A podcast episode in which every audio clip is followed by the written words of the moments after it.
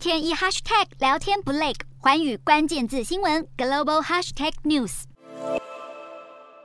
物价不停上涨，从食衣住行娱乐各个层面影响美国民众日常生活开销。面对持续飙升的通膨，外界预测美国联准会九月会再度大幅升息。不过，摩根大通表示，九月可能是最后一次大幅度升息。摩根大通首席全球策略师凯利也指出，目前经济衰退的危险已经超过通膨风险，如果维持在当前水准，将会造成长期的经济损伤。另外，根据彭博资讯的调查发现，许多业界顶尖的策略师预期，在年底前标普五百指数从目前价位再涨百分之三点五。高盛集团的分析师也认为，为通膨走向和经济成长形势将带动下半年股市走势。但在美股出现有史以来的最佳夏季涨势后，高盛认为继续上涨的空间有限。而同样面临严重通膨的还有亚洲国家。印尼央行二十三号意外升息一码，是二零一八年以来首次调高基准利率，出乎多数分析师意料之外。同时，印尼央行上修通膨预期，预测今年的核心通膨率将升到百分之四点一五，整体通膨率也上修到百分之五点二四。明年的平均物物价涨幅可能也会超过百分之二到百分之四的通膨目标区间。另外，随着南韩七月通膨率已经逼近二十四年来高点，未来几个月将持续走高。多数经济学家预期，南韩央行二十五号将升息一码到百分之二点五零，而新加坡七月核心通膨率升到超过十三年来最高，也加重金融管理局的紧缩压力。接下来，亚洲国家恐怕会接连升息来对抗通膨。